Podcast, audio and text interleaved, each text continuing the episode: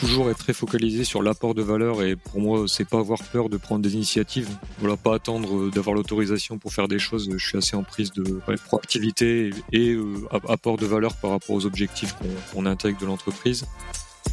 En fait, il faut être beaucoup plus assertif pour moi dans euh, l'analyse et l'évaluation des, opportunités. Et je pense que c'est quelque chose qui, qui, bah, qui, justement après supporte beaucoup mieux la, performance organisationnelle des, entreprises. Des fois, pour avoir une expression artistique, il faut déjà avoir fait toutes ces gammes. Et je pense que dans l'IT, c'est pareil. Quoi. Si on ne sait pas faire un Kanban, on ne sait pas limiter le nombre de projets, on n'arrivera pas justement à aller créer des choses à plus forte valeur ajoutée. Bonjour à toutes et tous, bienvenue dans le podcast Tech Rocks de notre mini-série spéciale Summit où on met à l'honneur nos speakers 2022. Moi je suis Jean-Marc, VP Engineering chez Ocla et j'ai le plaisir d'accueillir Antoine Krask. Bonjour Antoine. Bonjour Jean-Marc. Bonjour. qui va nous expliquer comment la tech a aidé à sauver la redoute d'une mort annoncée. Et pour commencer, peux-tu te présenter en quelques mots? Quel est ton poste actuel? Ouais, bien sûr. Donc, bah, Antoine Krask. Donc, euh, donc, je suis le directeur de la transformation euh, techno chez, chez la redoute. Donc, c'est un rôle équivalent à celui de CTO ou Chief Architect. Donc, euh, j'ai gère aujourd'hui une équipe d'une un peu moins d'une cinquantaine de personnes. On est à une taille plus humaine qu'avant. Donc, on en parlera tout à l'heure. Et donc, mon périmètre, ça englobe l'architecture entreprise, fonctionnelle, solutions technologiques jusqu'à l'infra. Et après, l'animation des, centres d'expertise donc euh, COE Cloud, développeur expérience et tout ce qui est intégration euh, middleware. Très bien. Euh, est-ce que tu as quelque chose à nous dire sur toi de manière quelque chose de plus personnel? Autre que le travail Ah ouais, bon, une petite citation, c'était j'aurais voulu être un artiste. J'avais fait pas mal d'études pour faire saxophone à un niveau professionnel, et après, bah, comme j'aime bien gérer le risque, enfin, je gère le risque plutôt dans ma dans ma vie privée et professionnelle. J'ai plutôt switché sur l'IT, mais c'est un choix que je regrette pas du tout aujourd'hui. Très bien, tu regrettes pas de pas avoir été un artiste. De pas il y a un peu le côté artistique des fois dans dans la, la tête. Un truc super. On va parler de ton parcours maintenant qui est très intéressant à la Redoute. C'est ton premier job. Tu as réussi à y grandir. Donc ça, c'est un, point qu'on va, qu'on va aborder. Avant tout, est-ce que tu peux nous décrire un peu ton parcours à la Redoute, s'il te plaît? Ouais, donc euh, en, macro, en fait, je vais bientôt faire 13 ans à la Redoute, là, en février, je pense à peu près. Et en fait, j'ai eu deux grandes localisations. Donc j'ai travaillé en France de 2010 à 2015. Et ensuite, j'ai été basé, je suis toujours basé au Portugal, donc depuis 2015. Euh, On est à l'ERIA pour raison historique. Et en termes de parcours, en fait, si je devais le résumer, c'est euh, en un seul mot, c'est transversalité parce qu'en fait j'ai eu plusieurs positions qui m'ont permis de voir la tech et l'apport de la tech dans le business sous différents points de vue. Donc au début j'ai eu un parcours standard, j'ai commencé par euh, la partie euh, développement et gestion de projet. En 2010 du coup? Ouais, exact. Et j'ai fait ça quand je faisais, je terminais mon master MIAGE en alternance. En fait je voulais je voulais avoir un pied dans le concret et pas forcément faire euh, que de l'étude pour l'étude durant cinq ans. Et après j'ai pu gérer la, une petite DSI à l'international sur la fin de ma, ma présence en France. Et donc après en 2015-2020, donc on en parlera après, mais c'est la période assez très chargée de transformation c'est chez la Redoute. Donc j'ai pris un rôle au Portugal de, de, directeur de projet de transformation, mais voilà en gérant des projets soit avec le Portugal ou la France ou en fonction des pays. Et suite à, un gros projet de transformation, du coup j'ai repris les équipes d'engineering en tant qu'engineering manager. Et après, bon, avec voilà le, travail qui a été fait, ce que j'ai poussé en termes d'initiative, j'ai pu évoluer comme euh, directeur d'engineering. Donc là, il y avait euh, l'animation du scope complet de l'engineering de, de, Redoute. Et puis à 2020, j'ai eu un nouvel élan, donc ça a été de reprendre, euh, enfin reprendre l'architecture qui était quelque chose que j'avais pas forcément touché et, surtout bah, remettre en place euh, toute la pratique d'architecture qui s'était perdue euh, chez Redoute. Et donc là, euh, l'enjeu, ça a été vraiment de construire une tour de contrôle de transformation et c'est ce qui m'a fait évoluer là euh, plus récemment, donc il y a, un an sur le, le, rôle du coup de directeur de la, de la transfo. Donc on comprend tout cela que tu as fait en gros uniquement la redoute sur, sur 13 années, avec un, très chouette parcours, bravo. Et une de mes questions, enfin, on est pas mal, je pense, en tech leader à se poser ce genre de questions-là. Est-ce qu'on doit rester dans la même boîte pour grandir? Est-ce que c'est intéressant de grandir dans la même boîte? Est-ce qu'il faut changer? C'est quoi ta, secret sauce à toi? Comment tu as fait pour grandir à la redoute? Bah, Moi, il y a, effectivement, il y a deux choses, je pense, très importantes, ou en tout cas que moi j'ai trouvé très utiles. Donc, il y en a une, c'est en interne, toujours être très focalisé sur l'apport de valeur et pour moi c'est pas avoir peur de prendre des initiatives. Voilà pas attendre d'avoir l'autorisation pour faire des choses. Je suis assez en prise de proactivité et, euh, apport de valeur par rapport aux objectifs qu'on intègre de l'entreprise. Et la deuxième chose je pense que j'ai faite qui m'a aidé aussi à pas me fatiguer en interne et aussi à bien comprendre, bien comprendre, ou en tout cas être sensibilisé à comment ça marche dans d'autres entreprises, plus grandes, plus petites, de même taille. J'ai tout le temps été très présent dans les communautés de pratique. Donc par exemple, TechRox en est une, mais il y en a pas mal. Donc les meet-up, euh, les Slack, euh, lire des articles, lire des livres, etc. Et je pense que c'est ce qui m'a permis aussi de me nourrir tant en interne qu'en externe et pouvoir grandir en fait presque en étant dans la même boîte ou pas en fait. Donc ça, je pense que c'est c'est quelque chose que je continue à faire et que je trouve très, toujours très intéressant et qui permet d'accélérer en fait notre apprentissage. Mmh. Est-ce que tu as eu des, des mentors aussi qui t'ont aidé en interne, en externe pour te rassurer? J'ai jamais eu de mentor vraiment officiel. J'ai eu des plutôt des, des N plus 1 qui voulaient m'aider aussi, me donner des opportunités pour que je puisse grandir.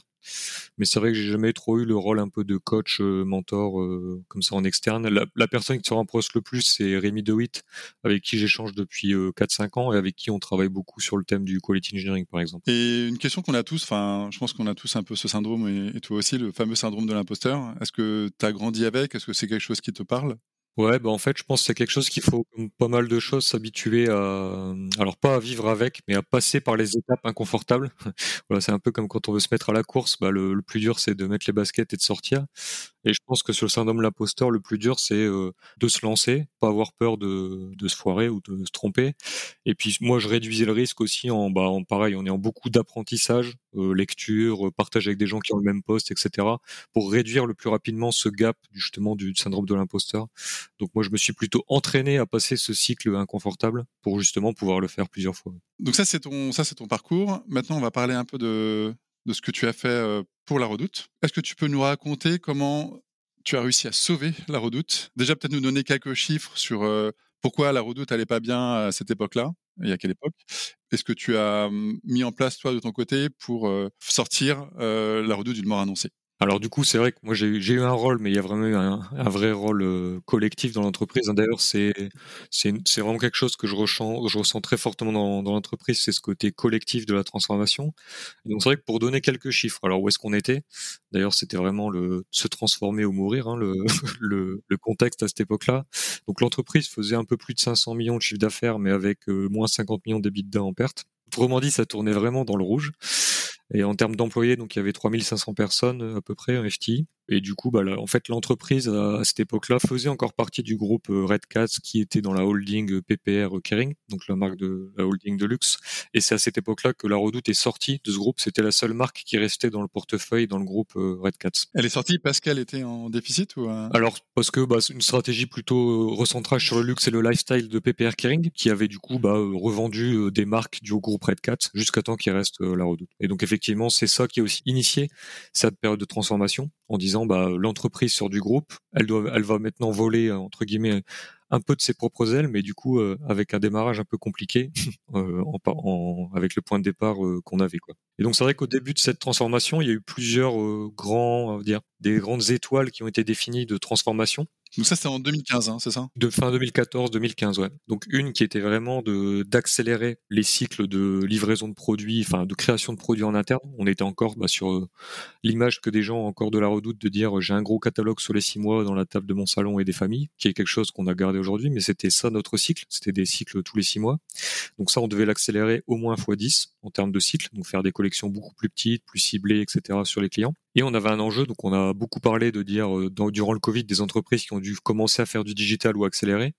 Mais nous, du coup, en fait, en 2014, on était un peu moins de vers les 40% de ventes en ligne, et l'objectif c'était de faire plus de 95% donc en 3-4 ans. Et c'était cet objectif-là qu'on s'était fixé. Et le, troisième objectif qui avait été fixé, c'était sur l'aspect euh, performance opérationnelle.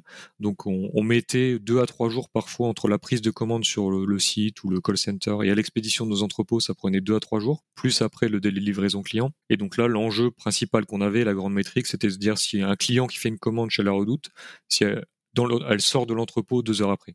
Et donc ça, voilà, c'était euh, le grand métrique phare qu'on devait euh, sortir. Et donc ça, d'un point de vue IT, ça a initié euh, beaucoup de, transformations. Et donc moi, en fait, ça c'est un point que j'avais pas dit, de 2010 à 2015, en fait, j'étais à la, on va dire, l'IT international de la Redoute, qui en fait historiquement était vraiment séparé. C'était deux entreprises, la Redoute France et l'Interroute international. Et donc la transformation a amené que l'IT s'est unifié. Donc ça, c'est le moment où tu es arrivé euh, au Portugal. ouais. Exactement. Et en fait, l'IT s'est unifié. ça a aussi bon, réinitié un cycle de, de projeter l'IT à 4-5 ans pour atteindre les objectifs fixés. Et donc, euh, il y avait une grosse transformation qui s'est initiée. Donc, en, en très macro, euh, on avait encore beaucoup euh, d'applications sur la, la, France dans du mainframe, voilà, qui est souvent étranger aux, aux gens qui, qui, qui, construisent des startups. sur l'international, le, le système d'info était globalement unifié, mais pas mal sur des technos AS400, même s'il y a pas mal de Java, et, et du .NET sur le front, etc. Et donc on avait enfin pas mal de transfo. En fait, on a dû remplacer et migrer un nombre enfin, significatif d'applications. Quoi. Il n'y avait pas 4-5 projets, c'était vraiment un portefeuille énorme de projets qu'on a dû du coup migrer sur des nouvelles solutions, donc en make ou buy, hein, on n'avait pas le temps de tout faire en make, avec à chaque fois des choix au potentiel de, de réutilisation de certaines applications, par exemple France pour tous les pays ou international pour tous les pays. Comment vous faisiez ce choix make or buy justement? C'était vous décidiez comment? Bah, alors il y a, eu, les grands principes directeurs, c'était de dire en fait si c'est du standard marché non différenciant apporteur de valeur, bah, on va plutôt le mettre dans une brique standard, par exemple euh, des, des, briques de référencement produit, etc. Bon, plutôt intérêt à le faire là-dessus. Et les briques, on veut plutôt se différencier où on veut aussi pas forcément que toutes les transactions passent avec des, des, softs qui prennent X% de la marge. Donc par exemple, la prise de commande sur le site, le, traitement de commande et euh, l'expédition, ça c'est resté sur des, des, processus internes parce que c'est là aussi où on avait le plus besoin de, flexibilité, enfin, de flexibilité et de différenciation du business en fait. Et donc euh, c'est principalement ces grands choix là qui ont été faits. Donc par exemple sur l'aspect euh, référencement produit, euh, achat, etc. Ça a plutôt été bah, verticalisé sur un l'ERP spécifique dans cet écosystème. Sur la finance, on avait Oracle, on vient de passer à SAP par exemple.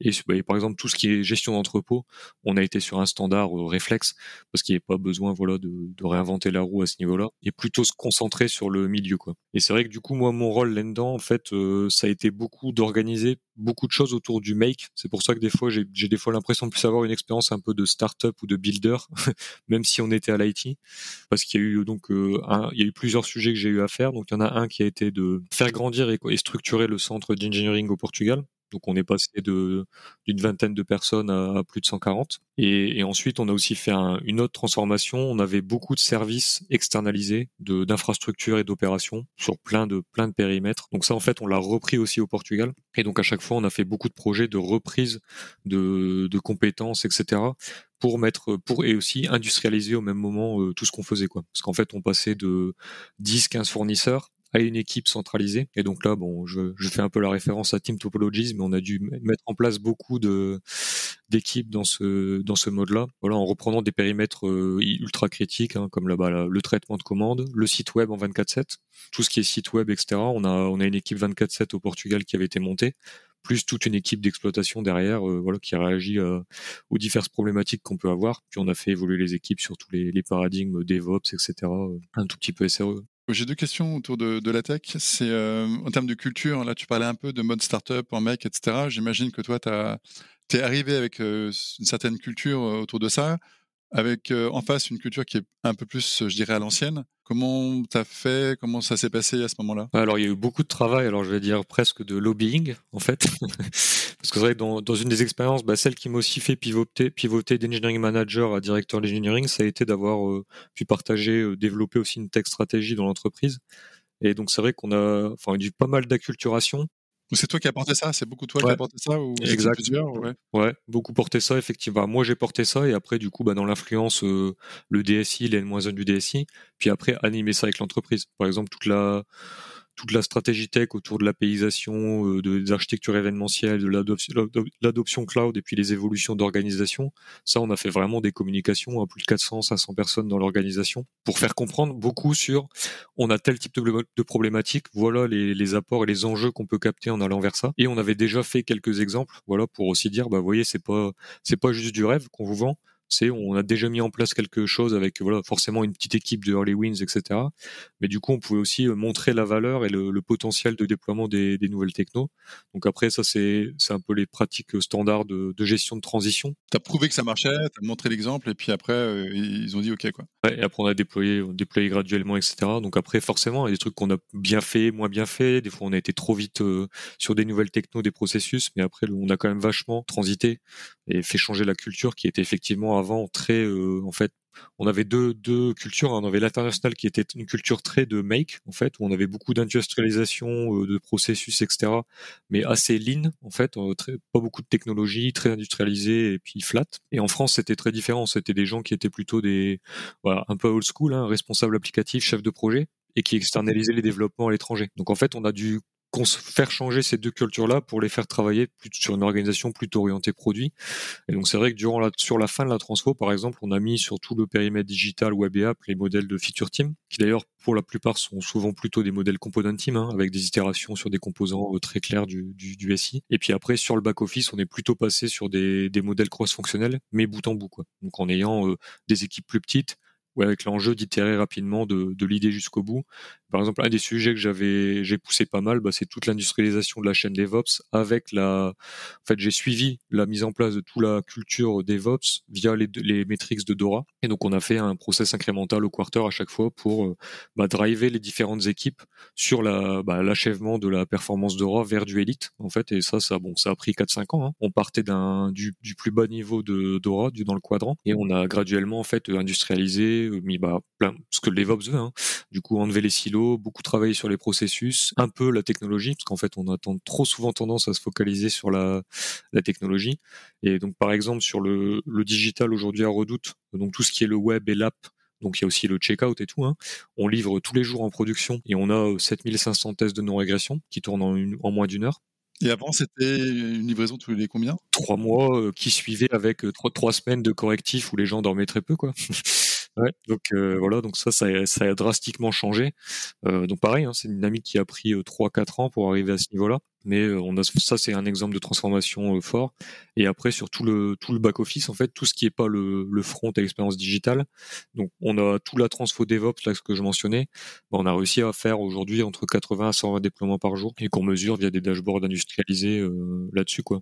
Donc après c'est c'est pas du tout la fin du chemin hein. on a encore des périmètres où faut accélérer. On a tous les enjeux qu'on voit évoluer autour de Dora et puis les la research là-dessus sur la reliabilité la scalabilité etc mais on, on, a quand même fait un, un, grand chemin par rapport à ce qu'on avait avant, où, euh, où, en fait, oui, il y avait des livraisons globalement tous les 3-4 mois sur une certain, un certain bout d'application. Donc ça, c'était c'était vraiment trop long. Quoi. Et, et euh, on parlait de culture, on parle un peu d'orga aussi. Le nombre de personnes à la Redoute a drastiquement diminué pendant cette période-là?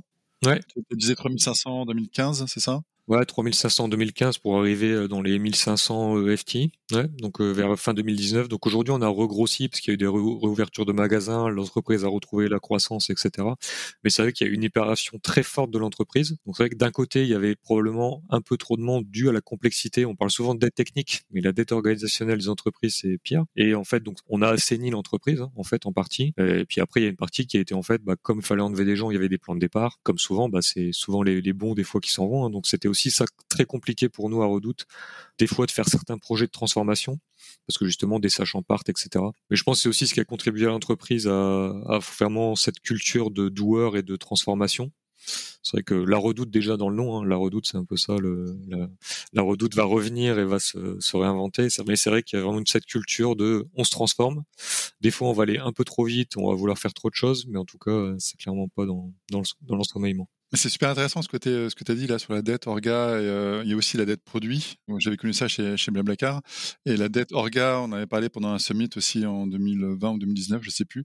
Mais euh, on parle que de dette technique, mais en vrai, il y a, a d'autres dettes quand une boîte grossit. C'est hyper intéressant de, refactorer aussi l'orga ou, ou, le produit quand, quand c'est nécessaire. C'est compliqué, mais, euh, mais c'est très sain et euh, ça n'a pas dû être simple euh, pendant cette période-là. Mais euh, finalement, en fait, si on, si on fait un petit saut dans le temps en 2019, où est-ce que vous en êtes à ce moment-là? Donc en, en, 2019, si on reprenait les grands indicateurs qu'on avait, donc les, les grands KPI ont, ont, été achevés. Donc de dire on, on vend plus de 95% en ligne, on expédie en deux heures de, nos entrepôts et on accélère deux fois 10 les, les cycles de création de produits.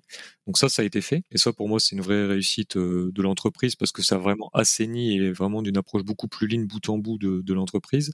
Et ce qui en plus pour moi est, parce qu'il y avait quelque chose qui avait été défini aussi, mais sans forcément mettre de métrique, qui était, il faut que la redoute puisse vendre autre chose demain que des habits qui a le référence de marques externes. Parce que c'est ce que faisait Redoute, hein. elle prenait des marques, elle faisait un catalogue et puis on, achète aux fournisseurs. Et c'est vrai qu'en 2019, en fait, la Redoute avait recréé une marque, des marques internes de meubles qu'elle euh, faisait pas du tout avant et qui commençait à faire plus de presque la, moitié du chiffre d'affaires et puis de la, de marge. Enfin, aujourd'hui, c'est la performance qu'on arrive à avoir sur les marques comme la Redoute intérieure et, et MPM. Et aussi, on avait commencé par exemple une activité en B2B pour la Redoute for Business, donc hôtel, restaurant, etc. Et c'était pas du tout dans le plan initial. Donc en fait, il y a des choses qui se sont développées au fur et à mesure dans l'organisation, qui n'étaient pas forcément prévues et qui ont, qui ont fortement contribué justement à, à ce retour à la, à la rentabilité. Parce que si la Redoute avait uniquement le, initialement, d'ailleurs, Redoute s'était dit, on va plutôt essayer de, de, faire un peu plus du high-end pour les femmes, en se focalisant là-dessus. Et en fait, il y a eu aussi un, une reconnaissance du transfo de se dire, bah, c'est trop risqué, on n'y arrive pas forcément, faut qu'on diversifie le portfolio.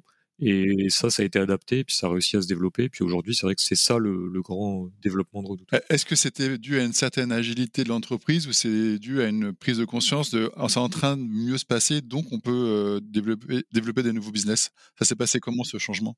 Non, je c'est vraiment aussi dans la culture bah, de bah, c'était Nathalie Bola et qui avaient repris euh, l'entreprise, vraiment cette culture d'entrepreneur et puis de en fait savoir faire cet équilibre entre bah, y, a, y, a, des décisions très structurantes dans l'entreprise. On peut pas tout faire en mode start-up innovation parce que voilà, dire on va lancer une activité B2B, bah, ça coûte quelques millions. Enfin, ça va pas coûter euh, 10 000 euros. Donc, faut quand même faire des choix. Mais ils ont cette ouverture d'esprit de dire il faut y aller. Donc, on se lance. On enlève peut-être du capex de projets plus sécures, mais qui vont nous permettre de développer le lendemain. Et on, on y va avec cette culture de réinvention. Donc, je pense que c'était aussi beaucoup drivé effectivement pour moi par euh, l'équipe dirigeante de transformation, qui a su aussi euh, bah, faire le, la reconnaissance de, de, ce besoin de shifter et puis bah, suivre la mise en place hein, parce qu'il y a eu plein d'itérations où bah, l'idée ça marche pas et il faut savoir la, remettre euh, voilà la, la, remettre sur la forge quoi. Donc bravo, c'est super. 2019, euh, euh, réussite, plein de nouveaux produits et pas exactement le chemin euh, imaginé en 2015, mais en tout cas mieux presque, avec des nouveaux produits. Imagine que tu es le, manager du Antoine de 2015. Qu'est-ce que tu aurais comme conseil à lui donner? Ou manager ou pas d'ailleurs, tu es, tu es le, mentor du Antoine de 2015. Qu'est-ce que tu donnerais comme conseil pour le chemin qui va s'ouvre à lui bah, Je pense, moi, il y en aurait un qui serait. Euh, en fait, il y a des principes qu'on entend souvent et qu'on a du. Enfin, en tout cas, que moi j'ai du mal à appliquer. Par exemple, on parle souvent de less is more. Donc, euh, on dit ouais, c'est génial, ok, je comprends le concept et tout mais on se retrouve souvent en fait bah, avoir beaucoup trop de trucs à faire, on se lance dans plein de projets, donc après on travaille beaucoup, on rattrape, etc. Et c'est vrai qu'avec le temps, en fait, je me dis qu'il y a des choses que j'ai parfois lancées et je me suis dit bah c'était pas forcément nécessaire, mais voilà des fois on veut trop faire, trop de choses, etc. Et je me suis dit si j'aurais pris plus de je m'étais plus posé, ben en fait j'aurais peut-être mieux organiser, structurer des étapes pour justement bah, limiter mon effort, mais arriver à plus de résultats ou au même résultat avec peut-être euh, cinq fois moins d'efforts. Donc moi, je pense que c'est, enfin, la prise de recul. Il y a quelqu'un qui m'avait dit ça quand j'avais commencé à travailler ça. Avec la prise de recul, tu peux tout faire, etc. Et en fait, c'est quelque chose que plusieurs fois dans l'année, depuis que je travaille, je me le dis à chaque fois. Je dis ouais, en fait, si je je passais plus de temps à prendre du recul, mais vraiment de manière globale, pas que sur mes projets, mais au global, les prix de l'entreprise, qu'est-ce qu'il faut vraiment faire, etc. Euh, en fait, on peut être beaucoup plus, euh, beaucoup plus d'outcome à la fin. Euh, ouais. Enfin, concrètement, tu as un exemple où ça a fonctionné, où ça fonctionnerait, un exemple de, où ça a marché, et inversement, un, un, exemple concret où ça t'aurais dû le faire? Ouais, bah, par exemple, quand sur la transfotech là que je mentionnais, en fait, au début, j'étais un peu seul à pousser pour dire, faut aller dans, dans il y a, y a, plein de use cases à Redoute, voilà, pas quelques-uns où le cloud on peut bénéficier. Et voilà, pas forcément faire des trucs super super, euh, dire, fancy de AI, de ML, etc. Il y a déjà plein de choses. C'était juste, on va prendre du managed service, ça va super vite, on le prend, ça scale up and down et tout. Et en fait, ça, au 2018-2019, bah, en Redoute, on était comme plein de boîtes, c'est le cloud, ça fait peur. Je comprends pas forcément tous les tenants aboutissants, où vont mes données, machin, etc. Et donc, c'est vrai que là, moi, j'ai pas mal poussé, par exemple, à, enfin, j'ai fait les deux. En fait, j'ai poussé pour mettre en place des choses pour montrer la valeur, mais j'étais un peu seul à ramer, en fait, contre pas mal de comptes de contre-courant. Et puis, en parallèle, j'ai fait le travail de gestion de, de parties prenantes pour leur montrer la valeur, montrer des exemples, machin, etc. Mais ça, c'est dans le temps long. En fait, je me dis, j'aurais même j'aurais pu ne pas passer aucun, aucun temps en fait à essayer de, montrer des POC, des proof of value, etc. à côté. Parce qu'en fait, j'ai passé du temps, de l'énergie, pas mal d'énergie, hein, parce que quand on est seul à contre-courant, c'est très euh, chronophage. T'as as beaucoup souffert, tu penses ou euh? Non, mais je pense j'aurais dû en fait dire, je, je passe pas du tout de temps sur essayer de montrer de la valeur, etc. Parce qu'en fait, je rame tout seul et je me focalise peut-être deux fois plus sur euh, influencer les parties prenantes, etc. Et c'est vrai que je pense que c'est un travers que j'avais, que j'ai moins aujourd'hui, c'est que des fois, on a tendance à confondre euh, l'action un peu court terme avec la production de résultats. Et en fait, des fois, faut savoir bah, investir son temps sur euh, influencer les gens, etc. Et c'est vrai que c'est frustrant parce qu'on n'a pas vraiment de feedback direct en disant ce que je viens de faire, ça va apporter quelque chose. Mais en fait, c'est un peu l'effet euh, compounding de l'investment. Il faut savoir en fait faire des choses sans avoir le retour tout de suite mais par contre, on sait qu'après, on a un gain démultiplié. Quoi. Donc ça, c'est vraiment un exemple. Et tu, on n'a pas beaucoup parlé hein, des autres personnes avec qui tu travailles, en termes d'équipe, en termes de COMEX, etc. On a beaucoup parlé de l'IT. C'était quoi les, tes relations avec les autres personnes des équipes avec qui tu travaillais? Est-ce que tu as aussi un conseil autour de ça? Est-ce qu'il faut prendre plus de place, être plus, je sais pas. Est-ce que tu as des conseils autour de cette relation?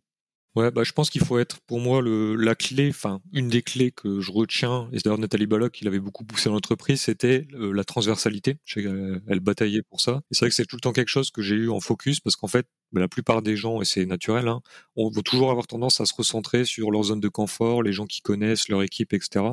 Et moi, j'étais plutôt dans l'inverse, en fait, à dire comment je peux étendre mon, mon network, enfin mon réseau à l'intérieur de l'entreprise, comment je peux faire connecter des choses qui qui sont pas connectées quand c'est pertinent, pas forcément tech. Hein. Ah, exactement. Non, non, exactement. Bah, parce qu'en fait, il y a beaucoup de gens qui ont des fois alors des problématiques similaires ou des idées similaires aux mêmes endroits, euh, des moments différents. Et en fait, réussir à les connecter, bah, ça, ça, permet justement d'optimiser globalement l'effort de la boîte, euh, bah, d'éviter, de toute façon, éviter de faire des choses. Je pense que c'est euh, une des priorités numéro un qu'on doit avoir en tant que manager et leader, c'est limiter l'effort et l'investissement. Et je pense que pour moi, ça, c'est une des, une des clés, c'est cette, cette, partie transversalité, développement de réseau interne. Donc c'est vrai que moi, j'ai toujours eu des relations avec le, bah, le business, des gens du métier, produit, des gens de la tech, mais euh, je me je me limitais pas, par exemple, à l'engineering, à être que avec l'engineering. En fait, j'avais vachement optimisé mon temps pour dire, j'ai un temps presque euh, bloqué pour l'engineering, mais je me forçais à avoir du temps sur les autres équipes, donc les équipes d'archi, les équipes de produits, les équipes d'infra, etc. Parce que c'est ce qui aussi ce qui m'a permis de beaucoup mieux driver euh, cette partie euh, bah, transformation de culture DevOps, etc. Parce qu'en fait, je pense qu'il y a un point qui est important en faisant ça, c'est qu'on développe une empathie que beaucoup de gens n'ont pas dans l'organisation. Donc ensuite, quand on veut communiquer une vision, partager euh, des changements, etc. En fait, on comprend beaucoup mieux on peut pas se mettre à la place des gens, mais en tout cas, on peut mieux s'imaginer, se projeter en disant qu'est-ce que eux ils ont comme attente, quelles sont leurs problématiques, qu'est-ce qu'ils vont avoir peur quand on va leur présenter tel sujet, et qu'est-ce que je peux faire pour faciliter la, transition. C'est marrant parce que ça, enfin c'est marrant non, mais ça rejoint pas mal de sujets qu'on évoque ici euh, avec les tech leaders. C'est euh, que l'IT ne soit pas euh, cloisonné et qu'on s'ouvre un peu aux autres. Mais euh, enfin, les qualités pour arriver à ça, tu, l'as dit, c'est hyper important et intéressant. C'est la proactivité, oser, enfin, prendre des risques. Et c'est pas évident en fait. C'est quelque chose de, pas simple. Euh, il y a aussi, on parlait du syndrome de l'imposteur, mais il y a un peu de ça qui t'empêche, zone de confort, tout ça. Tous ces mots qu'on entend souvent et qui sont bien. Donc là, tu illustres bien que prendre des risques, ça paye. Je pense que ça n'a pas dû être simple non plus. Hein. On parle beaucoup de du succès. Je pense que ça a dû être euh, un peu long et douloureux et on n'a pas le temps aujourd'hui de, de, trop détailler, mais en tout cas, ça montre que, que ça paye. On va bientôt finir euh, le podcast. Est-ce qu'on peut finir par une dernière question ou avant-dernière C'est les trois conseils à l'attention de Tech Leader, si tu en as d'autres euh, pour communiquer à ceux qui nous écoutent. Ouais. Alors il y en a une bah, que je mentionnais avant, mais je vais vraiment l'expliciter. Je pense que, alors on parle de WIP, l'acronyme Work in Progress, mais et je parlais de less is more. Et je pense qu'en fait, en alors moi, je sais que j'ai ce travers parce que j'aime bien faire beaucoup de choses, etc., être occupé. Euh, mais je pense que dans la tech, on a un peu la tendance à des fois être trop drivé sur la techno et on, normalement, on aime ce qu'on fait, on est intéressé. Et pour moi, la plupart des choses que je vois dans la plupart des équipes, c'est on priorise beaucoup trop de choses en fait, et on va pas au bout assez de des investissements qu'on a fait. Donc on, met trop de techno, on met on met trop de projets en même temps, etc. Et donc moi il y en aurait un vraiment, c'est bah, limiter le work in progress. Alors c'est facile à dire comme ça, mais ça veut dire qu'en fait on doit être beaucoup plus clair sur c'est quoi la priorité, quelle valeur je dois réussir à créer, et être beaucoup plus en fait exigeant en disant euh, bah, j'ai tel objectif de création de valeur, j'ai peut-être 10 idées, en fait, euh, il y en a peut-être qu'une ou deux qu'il faut développer et pas se dire, euh, en fait, un peu des fois par faiblesse, bah, je vais en faire cinq ou je vais en faire six ou sept et puis on verra le résultat. En fait, il faut être beaucoup plus assertif pour moi dans euh, l'analyse et l'évaluation des, opportunités.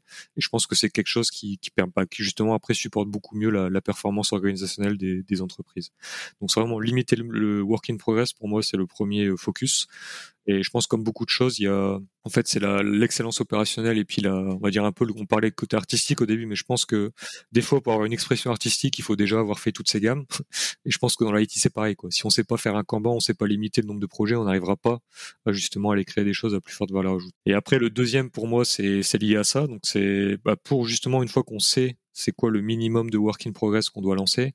Il faut réussir à mettre en place des processus. Alors moi, je parle beaucoup de processus et de changements systémiques parce qu'en fait, beaucoup trop de transformations qui sont lancées. Et ça, donc j'ai appris aussi avec celle que j'ai pu euh, pu driver, c'est qu'en fait, faut avoir une approche systémique. Pour moi, c'est vraiment adresser l'ensemble du système. Ça veut dire qu'il faut à la fois adresser euh, bah, les méthodes, les processus, l'architecture, l'organisation, les compétences des gens et la manière dont on euh, développe les équipes. Et en fait, je vois beaucoup trop de, par exemple, on voit souvent des réorganisations en disant, euh, voilà, on avait un organigramme avant, l'organigramme après, parce que quelqu'un arrivait puis de justifier des fois son nouveau poste. Mais en fait, ça change rien au bout de six mois. Et en fait, ça, pour moi, c'est typique des réorganisations qui sont pas du tout systémiques, donc ils ont pas adressé en disant, bah, je change l'orga, et je vais mettre en place des nouveaux rôles, je vais mettre en place des nouveaux processus pour construire une nouvelle architecture qui doit apporter telle valeur. Et je pense qu'il y a il y a, il y a beaucoup ce manque. En fait, on adresse, on fait des transformations partielles pour moi, mais qui en fait en réalité vont s'essouffler. Parce qu'en fait, si on adresse comme là dans l'exemple que je dis, on change que l'orga dans le, le l'orgagramme, passer les quelques semaines de changement, bah, tout le système bah, en fait continue euh, comme avant. Il y, a, il y, a, un réel effort, euh, beaucoup d'énergie à mettre pour accompagner, euh, accompagner tout ça. Ouais, c'est en lien avec ce que je disais sur la prise de recul en fait. Bah, pour pouvoir justement avoir cette approche en disant bah, pour avoir tel résultat, je dois agir dans le système A, B, C, D à tels endroits, bah, il faut pouvoir prendre du recul et pas être justement avec trop de work in progress. Et après le troisième pour moi, qui est plutôt lié aux personnes. Bon, on dit souvent, on parle beaucoup de formation, etc., machin. Mais honnêtement, moi, dans les entreprises où, bah, où la Redoute où j'étais ou d'autres entreprises avec qui je parlais, en fait, je le vois très rarement en réalité.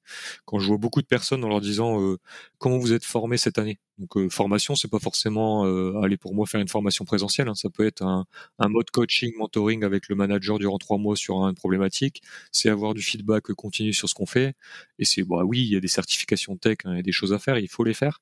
Mais pour moi, j'ai un focus très euh, développé sur réussir à développer mes collaborateurs, mais pas parce que ce que moi je veux faire. Hein. C'est tout le temps l'équilibre, ce que le collaborateur veut faire, ce qu'on a besoin en tant qu'entreprise et les moyens qu'on peut allouer. Mais moi, j'ai toujours eu ce focus de développement des collaborateurs et c'est ce qui aussi permet du coup d'accélérer les transformations. Parce que justement quand on a besoin après d'appui euh, dans les transformations, bah, en fait, on a, on a géré son capital humain. Et moi, je suis souvent déçu de, de ce niveau de manque de formation. On parlait de dette organisationnelle. Tu vois, bah, on parlait, tu me parlais, bah, comment vous avez réussi à changer ou, influencer la culture euh, des gens qui faisaient du mainframe vers des nouvelles techno. Bah, en fait, moi, j'ai eu beaucoup cette dette à, à, gérer. Voilà, des gens qui n'ont pas forcément été développés pendant 4-5 ans ou un peu laissés dans le mode run.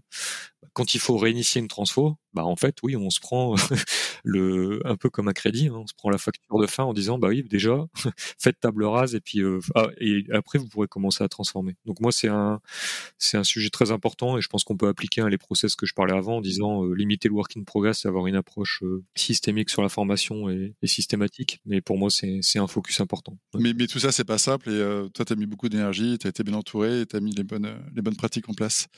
On a fini le podcast où est-ce qu'on peut te retrouver? C'est quoi la suite pour toi? Sur scène, avec un saxo?